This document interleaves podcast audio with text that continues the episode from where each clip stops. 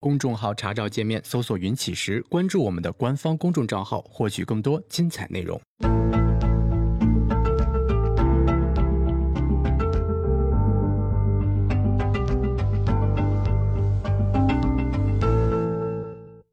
行到水穷处，坐看云起时。欢迎大家来到静言股市。呃，我们今天啊，这个继续跟大家聊一些，就是大家在这个群聊里面聊到的一些话题。这个话题呢，我觉得，嗯，怎么说呢，就是很多人还是比较关注的，所以呢，我们就一起聊一下。呃，我们今天的话题就是叫方法失效啊，然后呢，市场的本质，还有一些附带的其他问题。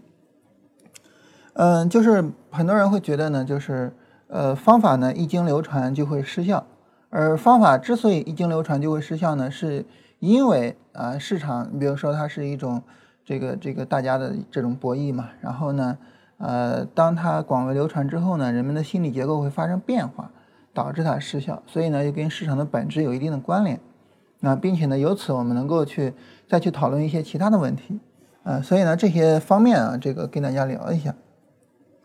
首先聊一下关于方法失效的问题。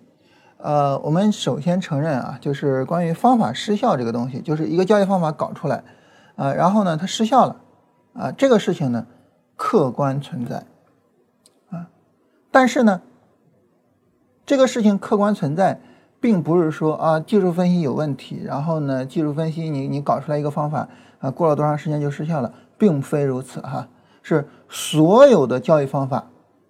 都必然会有失效的时候，或者都可能永久失效。首先一个呢，就是所有的方法都会有失效的时候啊，这个这个这个我们大家应该容易理解，对吧？你比如说像趋势跟踪，你在震荡的时候就会失效，但是它是阶段性的，趋势一来了，你效果马上又出来了。呃，然后呢，对于基本面来说呢，这个。呃，基本面的这个思路上来讲呢，我们也知道价值投资很多时候呢，市场并不认可一些好股票的价值。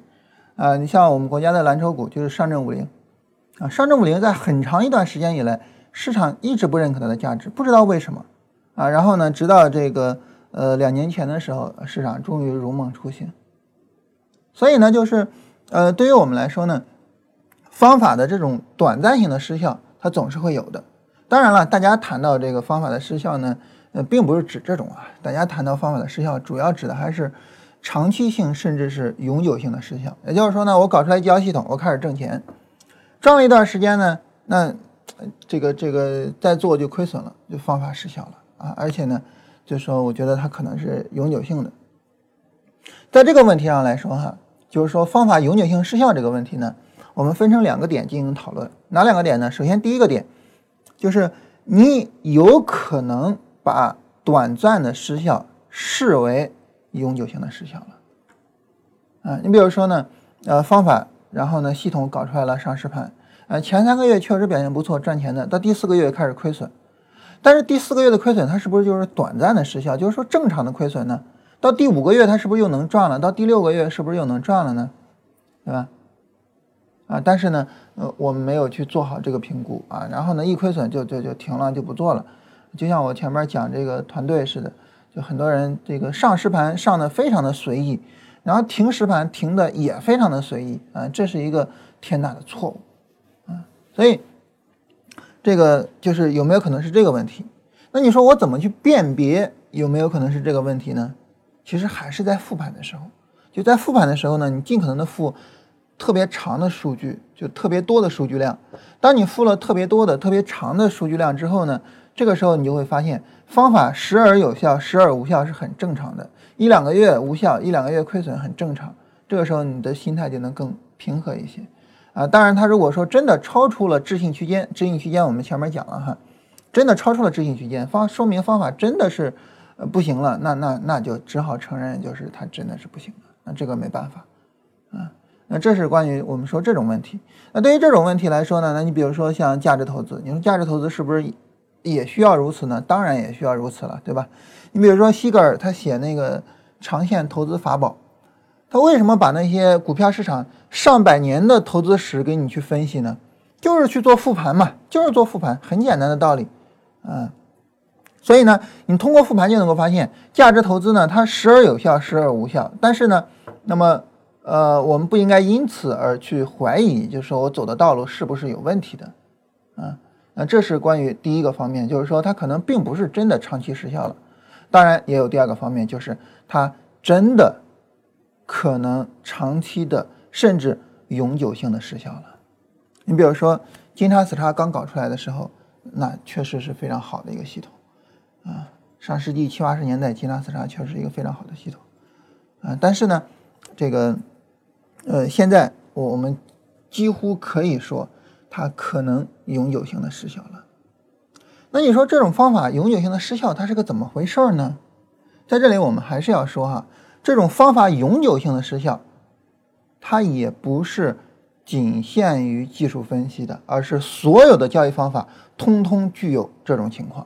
比如说套利，嗯，在股市天才里边哈，然后呢聊了一种非常简单的套利方式。什么套利方式呢？就是说，假如说啊，我开了一家公司啊，然后这家公司当然上市的嘛，然后呢，我公司价股价稳定运行啊，现在呢是每股四块钱。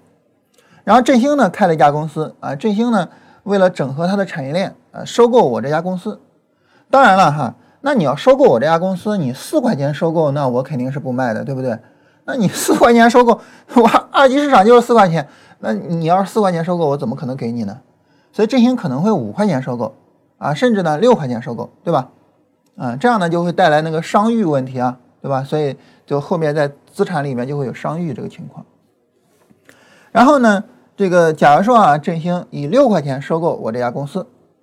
啊，当然，在美国，这这这些消息全部都是公开的，而且不就所有人得到这个消息，全部都是这时间上是一致的。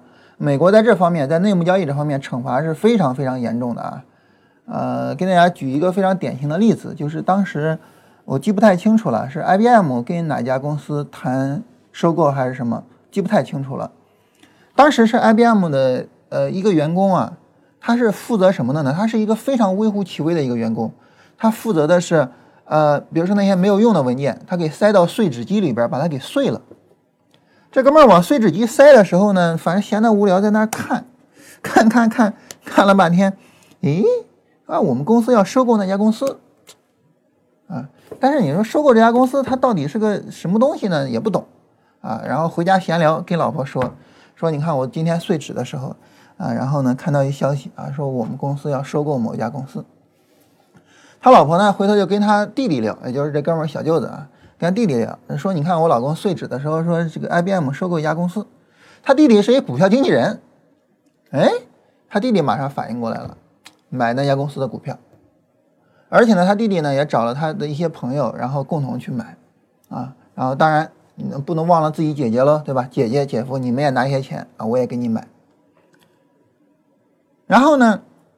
当收购完成之后，美国这个证监会就开始查了，说这事儿中间有没有内幕交易呢？开始查，查怎么查呢？你比如说哈，这个呃，这哥们儿从来没有做过股票交易，就是碎纸的那哥们儿哈，从来没有做过股票交易。然后呢，开了股票账户，做了第一笔股票交易就是这个，而且呢，做完这个之后也不做别的了。你说这是什么情况？这是不是有问题？对吧？所以呢，最终就查出来有问题。有问题呢，然后这哥们儿最终被罚了，罚了一千万美元还是罚了多少美元我忘了，啊，反正是这哥们儿的所有资产全部被清，然后呢，这个钱还是不够的，那怎么办呢？你以后工作第一份工资啊，就是每个月的工资，先不发给你，先给法院，啊，所以就是他们对于这种内幕交易的惩罚是极其严重的啊，所以我们首先假设没有任何的内幕交易。但在没有任何内幕交易的情况下，那么信息完全是公开的情况下，那你想哈，我跟振兴达成了这么一个合作之后，我在二级市场上的股票会怎么样啊？大家说呢那振兴买你是六块钱买的，对不对？那到二级市场股票，那当然就瞬间到六块喽，对吧？瞬间到六块，但是其实它到不了六块，为什么呢？因为有一个风险问题。如果说到六块，那就意味着首先。这个合作，这个收购是一定能够完成的。其次呢，就是这个收购呢，它是马上就能够完成的。只要不是一定就能完成，就存在风险；只要不是马上完成，就存在时间价值。因为风险和时间价值呢，就会导致就是价格会涨起来，但是呢不会到六块。比如说我随便说了啊，比如说到了五块五，好了，现在呢，那么我的公司的股票是五块五。假如说三个月之后正式收购，呃，振兴他们那公司的那个那个那个股票，这个这个买我买我呢六块买，那中间是不是就存在着五十美分的套利空间呢？对吧？很明显，对吧？存在着五十美分的套利空间。那好，那这五十美分的套利空间怎么去套呢？怎么套呢？怎么去套利？你看哈，呃，我我举一个简单的例子吧。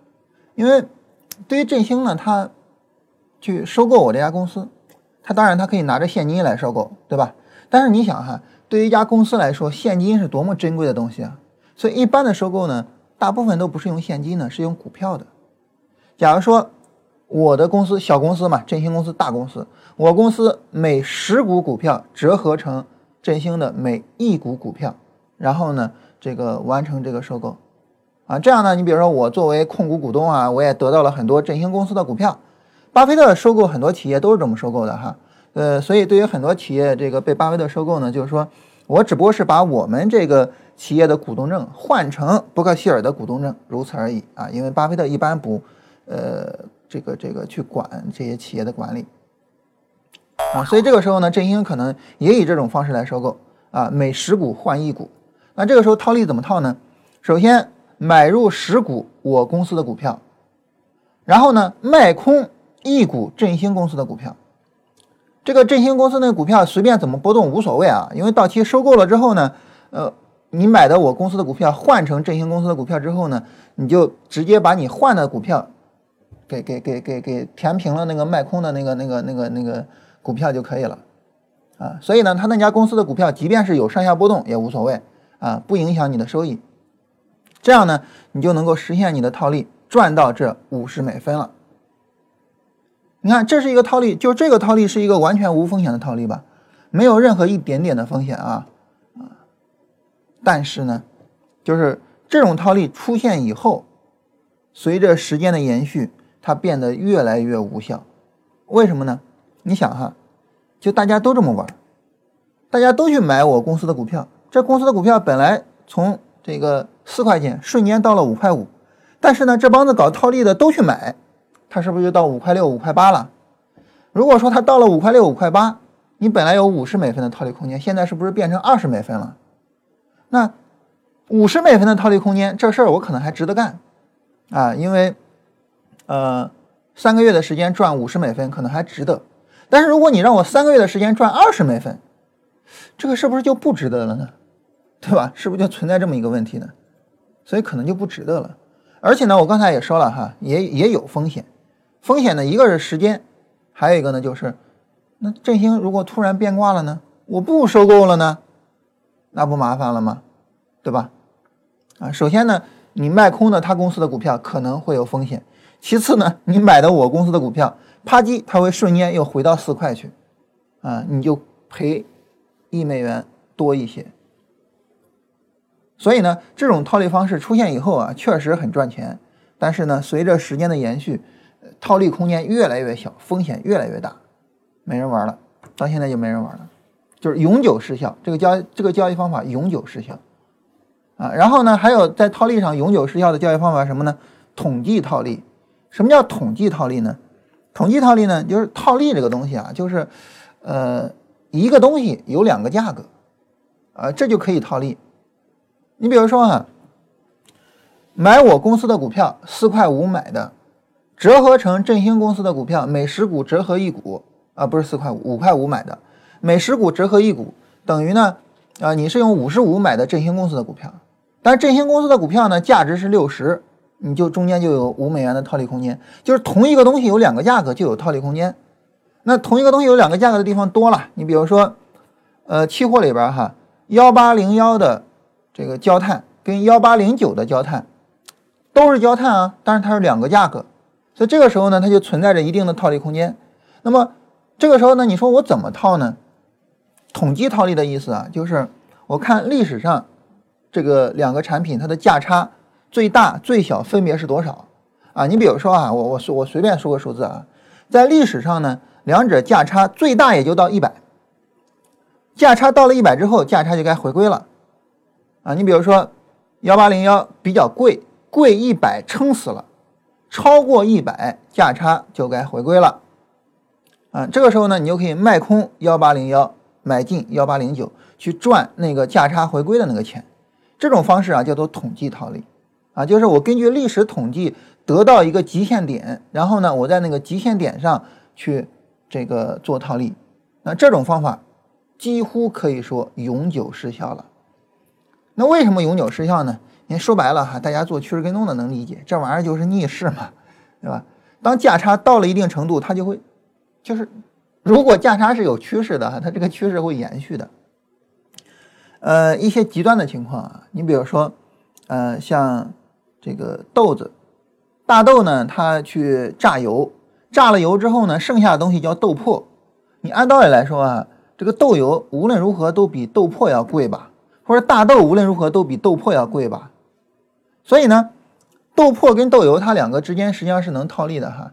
但是你看怎么着，一度豆粕比豆油要贵啊，一吨要贵五百块钱，你能想象吗？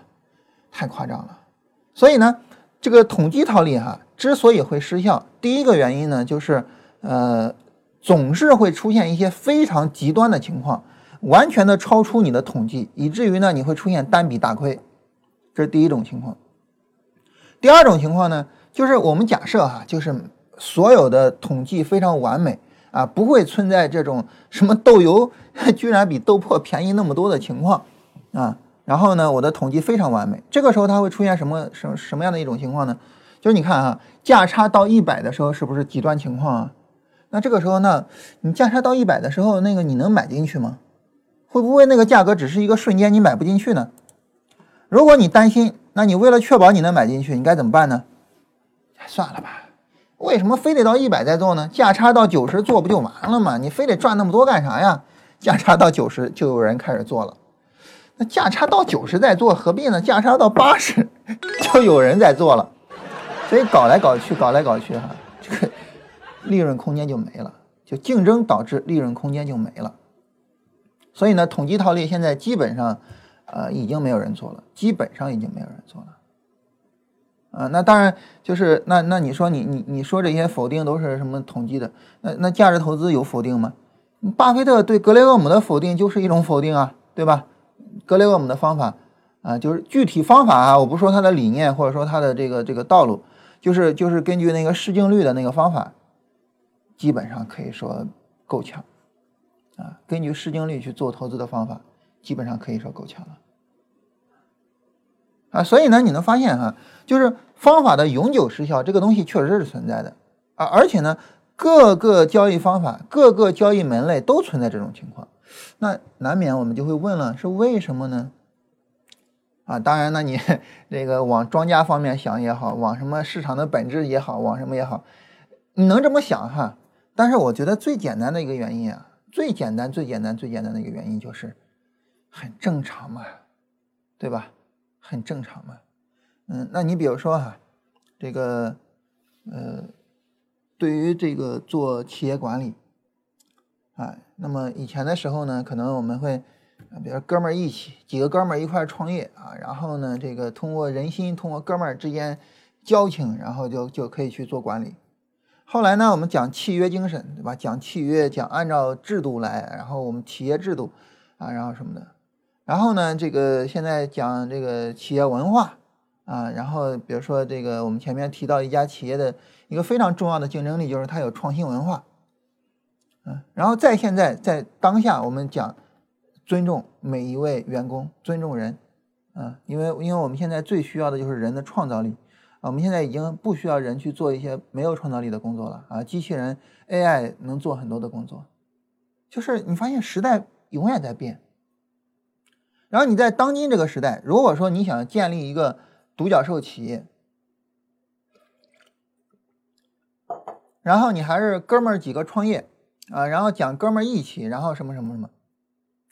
你觉得靠谱吗？对吧？你觉得靠谱吗？那不太现实，啊，不太现实。所以呢，从这个意义上来讲啊，就是说，呃，人以及呢由人组成的社会，它是一个博弈性的存在。对于一个博弈的一个存在来讲呢，那么博弈的规则、博弈的过程以及博弈的结果是永远不断的去变化的，啊，那博弈的规则变化呢，就是啊，我们刚才提到就是那些是吧？博弈的过程变化呢，就是大家采用不同的方式去参与这个博弈，博弈的结果变化呢就不用讲了，那比较典型的，你比如说像战争，啊，战争。然后我很小的时候有一部电视剧啊，叫《A D 师》，就是讲述的这个呃，我们去建立一个现代化的新型的一个一个作战部队的故事啊。王志文主演的啊。当时呢说要建立这个部队，谁来当老大呢？谁来当师长呢？有一个人毛遂自荐啊，说我来当师长。说那你的这个这个管理思路是什么呢？那哥们说，我的管理思路就是一二三四。什么叫一二三四呢？第一，最重点的是什么？第二，有两个基本点。第三，有什么？第四是什么？行行行，走走走，下去吧。就是要的根本就不是这样的。嗯，那现代战争呢？你比如说像当时打伊拉克战争的时候，美军三五成群，一个作战小组啊，然后配合去作战啊，当时把我们都给惊呆了。我我们不知道原来现代战争是这么打的。呃，我们的思维还停留在那种这个这个呃集团军作战的那种思维上，这也是 A D 师诞生的背景啊。就从那之后，我们国家的这个，然后现在我们看那个红海行动，对吧？红海行动里边那个那个作战方式就是就是几个人一组。红海行动那个电影啊，就是很多人批评啊，说这个电影太假了啊，几个人一组就那么屌吗？其实说实话，这个电影确实很假，但是假的呢，并不是说呃。拔高了特种兵作战，就是几个人一组作战的这种能力，而是拔高了恐怖分子的能力。哪有恐怖分子那么屌的呀？对吧？按照实际战争的过程来讲，哈，那几个人应该毫发无损的回来才对啊。但是为了体现这个呃战争的残酷也好，为了怎么样也好，这个导演把恐怖分子的实力拔高了，然后呢，死了人也有人受伤。就是这是现代战争的样子，就现代战争的这个样子不说多哈，你往前推二十年，没有人能想到，就往前推二十年，就二十年不用多，也就是到九八年的时候，我们国家的人就是很多人没有人能想到，就是现代战争是这样的一种方式啊，因为战争是是典型的博弈的方式啊。那再比如说呢，典型的博弈方式就是下棋，下棋，嗯，然后呢？一代又一代的这个，你比如说像当头炮啊，象棋啊，当头炮这种开局方式刚一诞生的时候，这是一种非常凌冽的进攻方式啊。但是现在呢，你上来一当头炮，四平八稳，为什么呀？时代变了啊，时代变了，破当头炮很容易了。以前当头炮刚出来的时候，破当头炮很很不容易的，一旦有一个炮在正中间站住了脚跟了。你你后面很麻烦的，对吧？大家下过象棋都知道，啊，所以呢，这个当时当头炮刚出来的时候，就是非常凌冽的一种进攻手段。那现在你一当头炮，非常四平八稳的进攻手段，啊，然后呢，现在有一些非常奇怪的进攻方式，啊，比如说这个不是搞当头炮去了啊，而是直接两个炮一条，然后去给你怼，啊，反正就是就是这个这个。各种更奇怪的、更更新奇的进攻方式，为什么呢？博弈嘛，博弈的过程、博弈的规则、方式、过程和结果，一定是要不断的去演进的。所以，如果说你固守这个几十年前的作战方式，或者几十年前的下棋的方式，几十年前的棋王到了今天，当然还是很屌了哈，但是你肯定下不过现在的这个这个高手，嗯。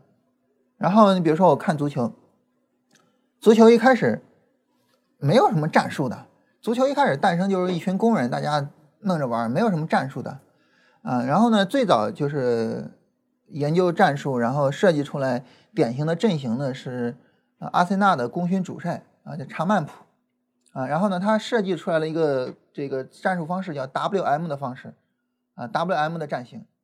然后呢，这种 WM 的战型呢，一直持续了很长时间。然后呢，阿森纳那个时候也统治了英国赛场。然后后来呢，是匈牙利，匈牙利呢搞出来了一种叫424的战型。就是四个后卫，两个中场，四个前锋，一下子把这个 WM 战型给直接给干掉了。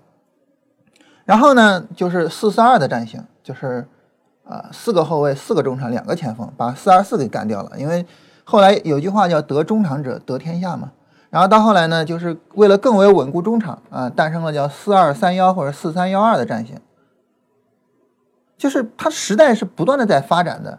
如果说查曼普在当时统治了英国赛场哈，如果查曼普现在穿越到现在，直接使用 WM 阵型，一定会被什么巴萨或者是会被现在的阿森纳虐得死死的，啊，那当然他是一位非常伟大的这个战术思想家，但是时代变了嘛，所以你说这个 交易方法为什么会失效呢？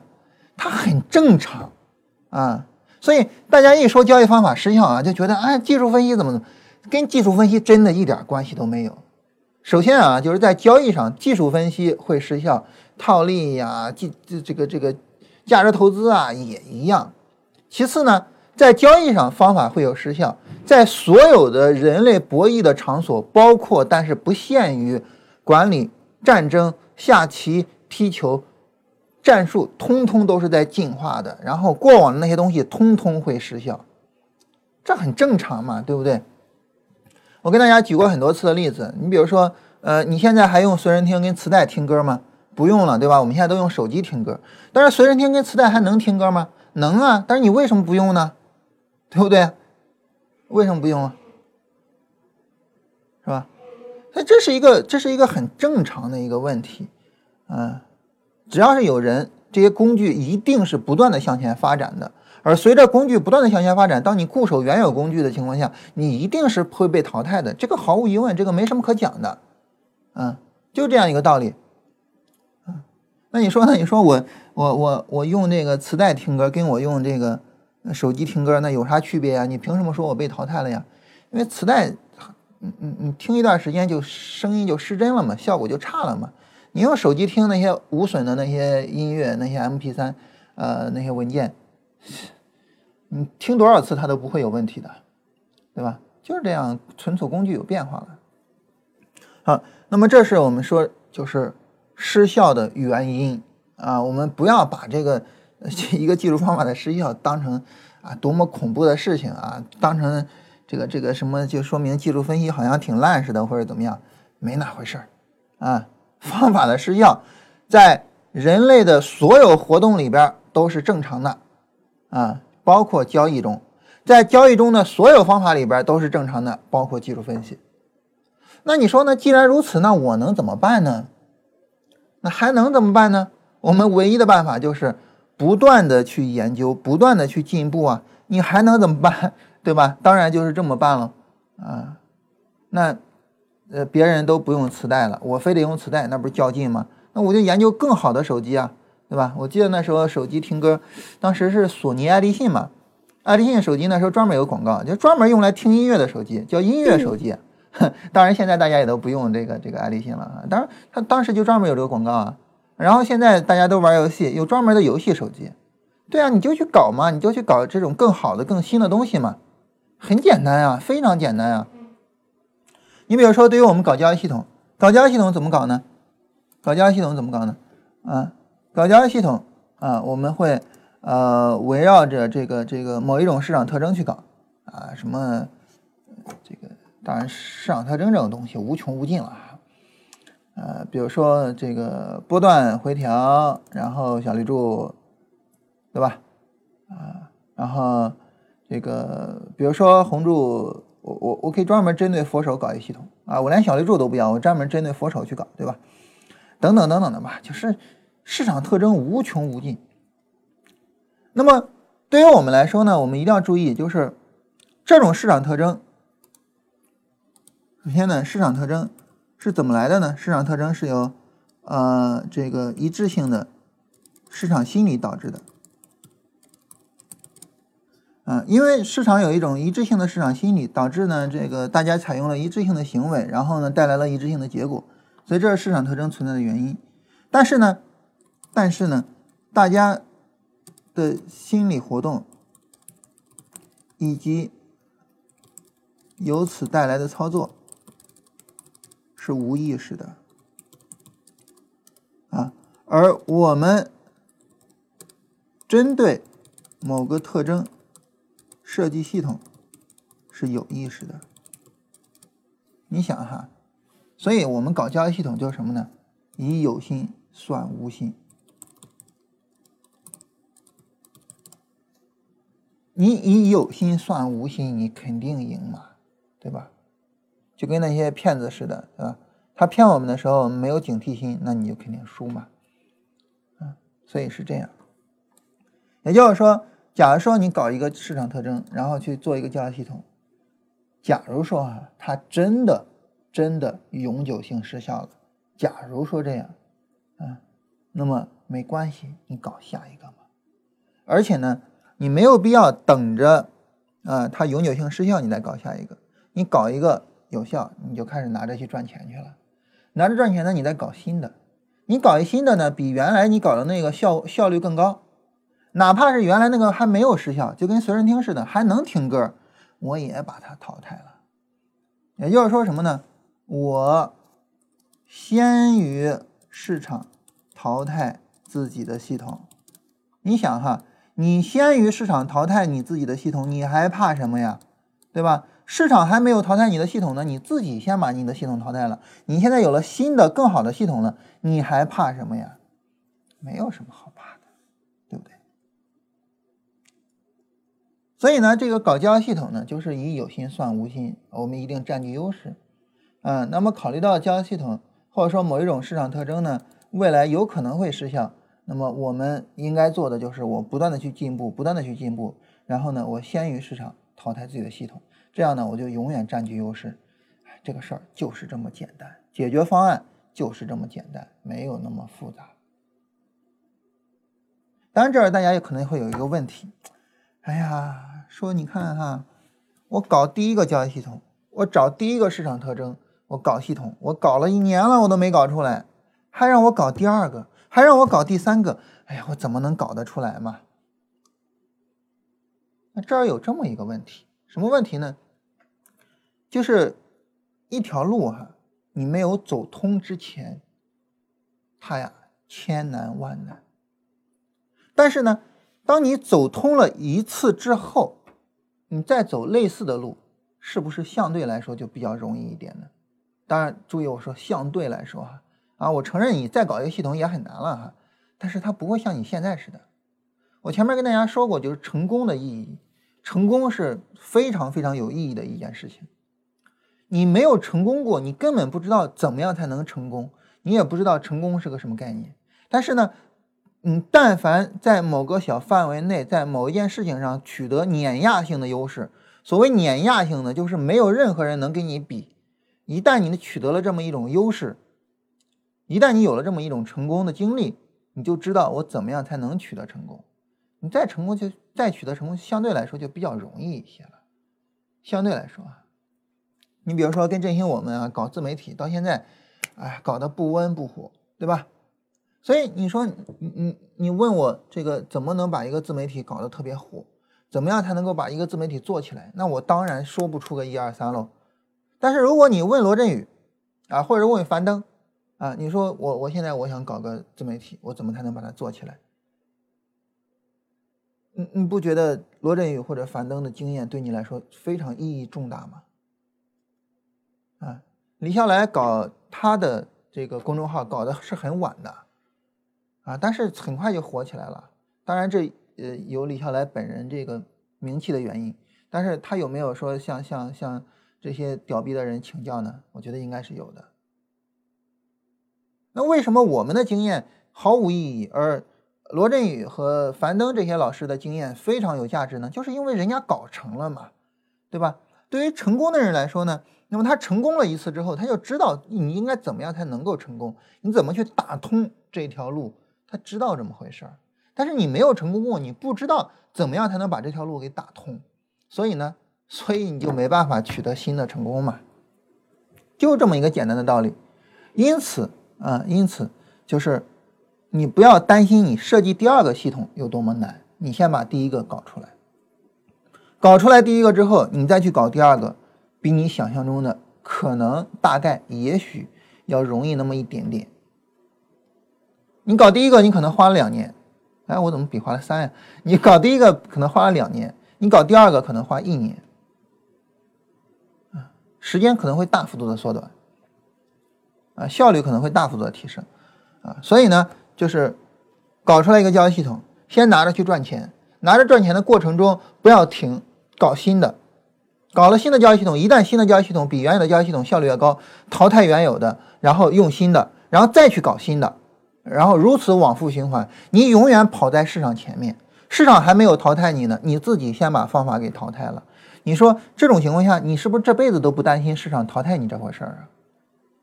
就这么简单啊，对吧？假如说我就是一听歌的啊，我我我我就是一给人听歌的啊，给人听歌的啊，然后呢？我我最早搞出来了唱片，啊，然后呢，在别人都在搞唱片的时候，我搞出来了磁带；在别人都在搞磁带的时候，我搞出来 CD。但是我突然发现 CD 这个东西华而不实，然后我很快搞出来了 MP3。当我发现能够实现这种存取的时候，然后我又开始使用这个手机去听。如果你每一步都走在别人前面，那那那你还害怕被淘汰吗？你永远不会被淘汰啊，对吧？永远不会被淘汰。那这种情况下，这个呃，就是对于我们来说哈，我们考虑一下，当我们永远不担心被淘汰的时候，那这就很简单了嘛，对吧？好，这是第一个问题。第二个问题呢，就关于市场的本质。为什么我想聊这个问题呢？是因为这个群里边有人提出来这么一个问题啊，说这个你看啊，你聊涨跌轮换。但涨跌轮换这个东西呢，它只是市场的一个表象，对吧？市场啊有涨有跌，有涨有跌，只是一个表象。但是带来这个涨跌轮换的原因是什么呢？对吧？我能不能够去研究这种东西去呢？就是我去找比涨跌轮换更为根本的东西。那你说这个行不行呢？行。但是呢，这个东西啊，技术分析提供不了了啊，因为你要去研究的是关于市场运行的驱动力的问题。那这种驱动力的问题。技术分析提供不了了，啊，可能比如说基本面啊，或者资金面啊，或者什么的，可能能够提供。但是呢，我们在这里要提醒，就如果说你要搞这种研究，你去研究，呃，这个基本面也好，研究这个资金面也好，研究什么也好，都没问题。但是呢，不要去搞那些玄乎的东西，就是什么市场的本质是什么，市场的真谛是什么，市场的什么什么，不要去搞那种。就是我们经常，我们中国人一说话，天道啊，然后宇宙之道啊，然后人生之道、交易之道，然后什么的，我我自己不太喜欢，我我自己啊，纯粹我自己不太喜欢，因为这种东西呢，没有办法证实，也没办法证伪，嗯，然后呢，你既不知道你盈利是不是因为它，你也不知道你亏损是不是因为它，这种情况下，嗯，没有什么太大的意义，嗯，我我是这么觉得，没有什么太大的意义。呃，很有意思的一个事情啊，就是，呃，很多人经常讲，很多人经常讲，叫做这个，呃，这个这个，呃，很多的这个科学家，呃，这个都是信神的，啊，然后呢，到这个这个最后，嗯，你比如说像牛顿啊，搞什么搞神学啊，或者什么诸如此类的这些东西，牛顿那时候搞炼搞炼金术嘛，或者诸如此类的。然后呢，在这种情况下呢，就是很多人就讲说，这个科学的科学家都信神嘛，所以呢，这个呃，科学的尽头是神学啊。然后很多人引用一些，比如说说爱因斯坦说的哈，我越是思考宇宙，我越是对上帝充满了敬畏，啊，诸如此类的吧哈。很多人这么讲，嗯，但是事实是什么呢？事实就是呃。我我就是咱们就说到嘛，就是美国的很多这些搞研究的人啊，他们非常较真儿啊。然后比如说我们讲心理学的时候，我们看那些心理学的实验，对吧？那设计的是啊非常较真儿。所以呢，真还有人非常较真儿的做了这么一个统计啊。当然这个呃来源是哪儿我忘了哈，所以我也就不找了，我就大致跟大家说一下。找一统计，找一统计呢，然后就是去去去这个看美国的那些院士。啊，他们比如说信仰宗教，啊，或者是信永生，或者是信诸如此类的这些东西有多少？啊，最终统计下来呢，就是信仰宗教的百分之二十多，信永生的不到百分之五，就微乎其微的人相信这些东西。那你说，那那还有百分之二十多的信仰宗教的呢？啊，牛顿信仰上帝，这这难道不是真实的吗？是真实的，但是这就好比什么呢？你说牛顿信仰上帝这事儿哈，在很大程度上就好比这个我们中国古代的读书人信孔子一样，那是一个全民都信的一个东西啊。他那种，他那是一种全民性的文化呀。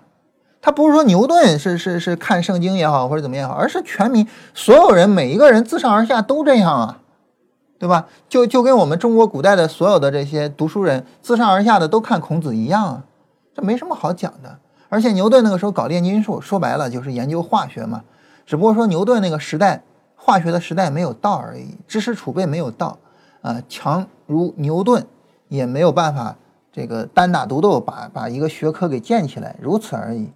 啊，否则的话呢，牛顿如果生活在现代呢，他在化学上说不定也有一番成就，对吧？所以就这么个道理，就是就是我我愿意就是让大家去搞这个基本面也好，搞资金面也好，去研究这些驱动力，我愿意，我也希望大家去搞这些东西，但是呢，我们不要往玄乎的去走，不要去搞那些就是。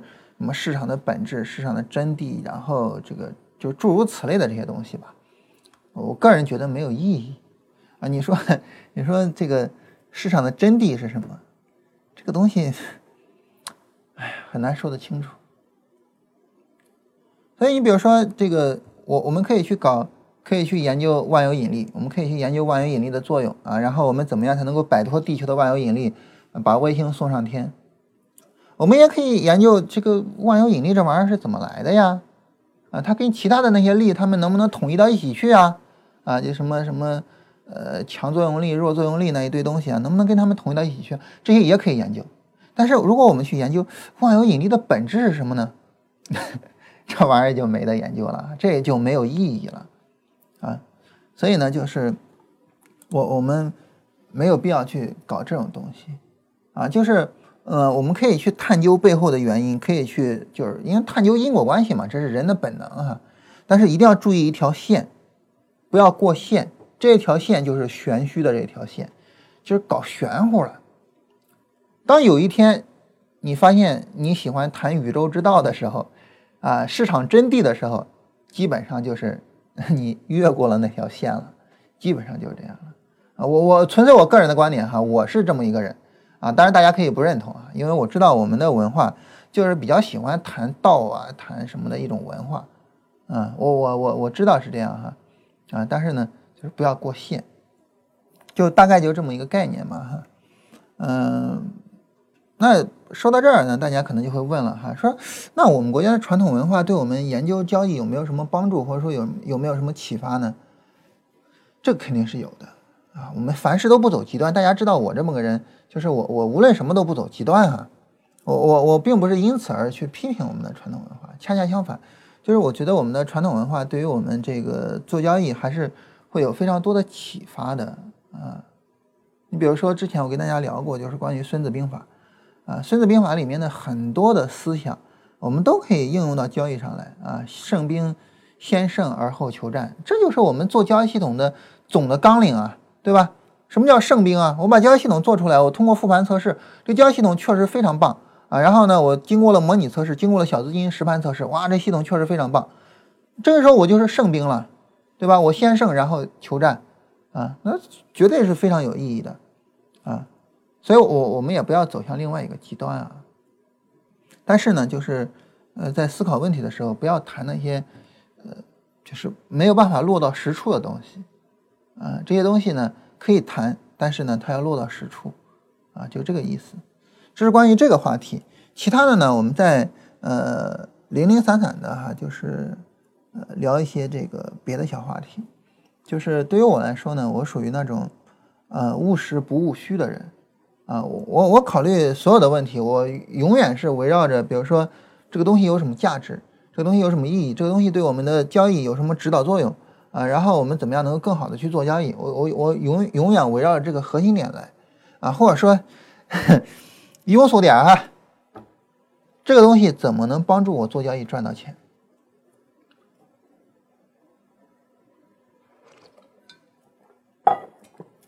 其实大家能够发现，就是这个，嗯，我呢，这个就是经常呃去跟大家聊一些那种杂七杂八的东西，什么中国好声音啊，什么技术的本质啊，啊，心理学呀，啊，然后等等吧这些东西。那这些杂杂七杂八的东西呢，我都觉得对交易有意义啊。但是这个，那么这个这个所谓的对交易有意义，什么概念呢？就是呃。对于我来讲呢，那么我觉得它对我做交易有启发。所以，呃，我在读任何书的时候，看任何乱七八糟的书的时候，我都会去想这个书对于我思考交易有什么帮助？这个书对于我在交易上能赚钱有什么帮助？就是我永远去思考这个问题。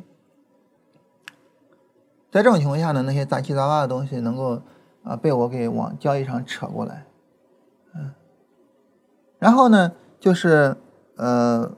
但是呢，就是我我我我我为什么说我不太喜欢那些谈道的那些东西呢？就因为就是因为我觉得落不到实处，扯不过来，啊，落不到实处去，啊，所以是这样一个情况。这这是总体上跟大家聊这些东西啊，嗯，然后呢，我突然想到了一个呃，关于啊这个这个。就是就什么东西被否定了啊？这么一个有趣的例子啊，我突然想起来一个。嗯，前两天跟振兴他们也聊这个例子啊，就是呃，那个小孩吃糖，就比如说你给小孩一糖，给小孩一个糖呢，那么这种情况下呢，这个呃，你跟这小孩说，你说如果说你能忍住多长时间不吃，我就再给你一块，你能吃两块。啊，那当然就有一些孩子能忍住，有些孩子忍不住了，然后呢就去跟踪这些孩子，跟踪了十几年，结果发现呢，能忍住不吃糖的人成就会更高一些，啊，然后忍不住的人成就比较低一些，啊，然后得到一结论啊，就是自制力对于人来说是非常重要的。然后这个实验呢，因为最早做这个实验的时候呢，这帮孩子都是斯坦福大学的教职工的孩子，所以这样的话他就有问题了，这个问题就是。就是孩子的筛选不是随机的，你并没有随机的去找各种各样的孩子来做这个实验。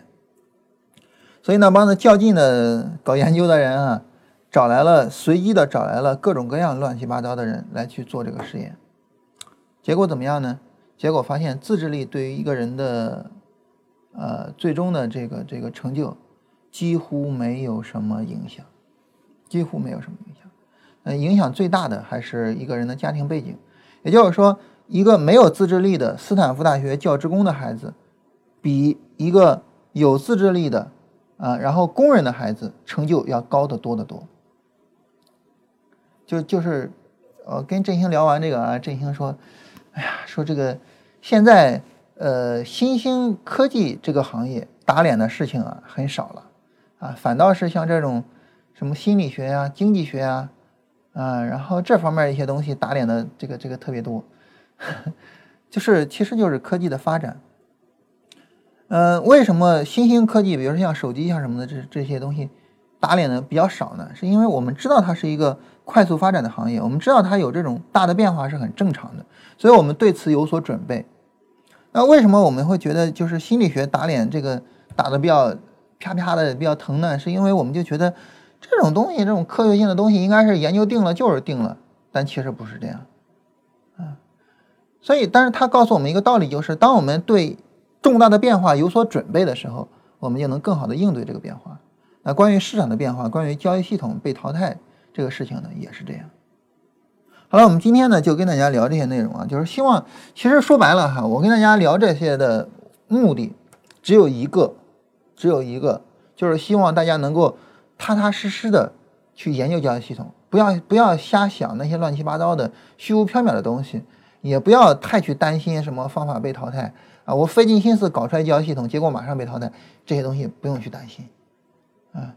只要你有设计出来第一个系统能力，你你后边就一定会比较顺畅。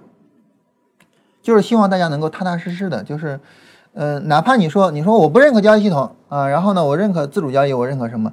也踏踏实实的去搞你那一套，不要担心这些杂七杂八的东西，不要乱去担心这些东西，就是把精力给集中起来，把精力集中起来。昨天晚上吃饭的时候，哈，啊，跟孩子聊一事儿，孩子那学校他们健美操队里边这个报名嘛，然后报上名来一一群小孩儿，然后老师呢边训练边淘汰。然后孩子说呢，他就谈到这个，我们就聊到这个关于愿望和人的行动力的问题。他说我的愿望就是谁谁谁被淘汰，就是某一孩子被淘汰。哎，我说你怎么有这么一个愿望呢？说那孩子太烦了。说每次我一做动作，他就说我做的不对，然后他跟我说他做的对，我做的不对。然后呢，我就跟孩子讲说这个，呃，你不能有这样的愿望，这样的愿望是没有意义的。为什么呢？因为那个人淘汰还是不淘汰，你是没有办法去影响的，对吧？那个人淘汰不淘汰，取决于他自己的训练有没有到位，啊，老师对他是否认可。所以那是你影响不了的一个一个范畴。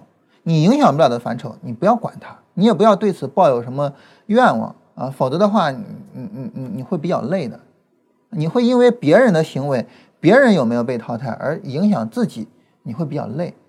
那你应该定什么愿望呢？你去定你能影响的、你能去决定的那种事情。那市场的本质是什么？市场之道是什么？市场的真谛是什么？然后市场淘汰方法等等的这些东西，这是我们没有办法去影响的事情。但是我们能够影响我们自己的行为，我们能够决定我们自己的行为，我们应该把我们自己的行为给处理得更好，啊，是这样一个道理吧？就是反正今天这期节目吧，就是希望大家能够踏实下来，就是不要想那些有的没的的。嗯，那大家没啥问题哈，我们今天就到这儿啊，跟大家呃闲聊一个话题就。